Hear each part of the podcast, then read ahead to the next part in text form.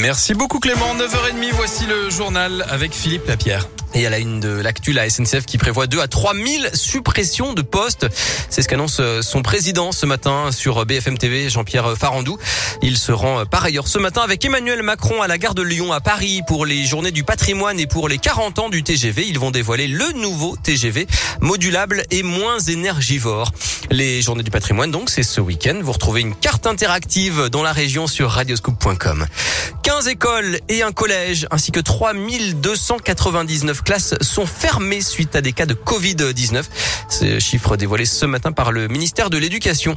La maire de Vaux-en-Velin, Hélène Geoffroy, échoue à prendre les rênes du Parti Socialiste. C'est Olivier Faure qui est largement réélu. Le PS tient son congrès national ce week-end à Villeurbanne. Et côté les Républicains, Valérie Pécresse en visite hier et aujourd'hui à Lyon tend la main à Laurent Vauquier. La présidente de la région Île-de-France, candidate à la primaire de droite, dit vouloir travailler avec son homologue de la région Auvergne-Rhône-Alpes. La voie est libre à Lyon. Nouvelle opération de piétonisation. Une soixantaine de rues seront réservées aux piétons en priorité.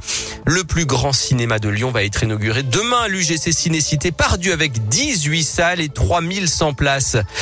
Condamné jeudi dernier à 1,8 million d'euros d'amende pour violence sur conjoint, le joueur de l'Olympique lyonnais Jérôme Boateng annonce qu'il fait appel.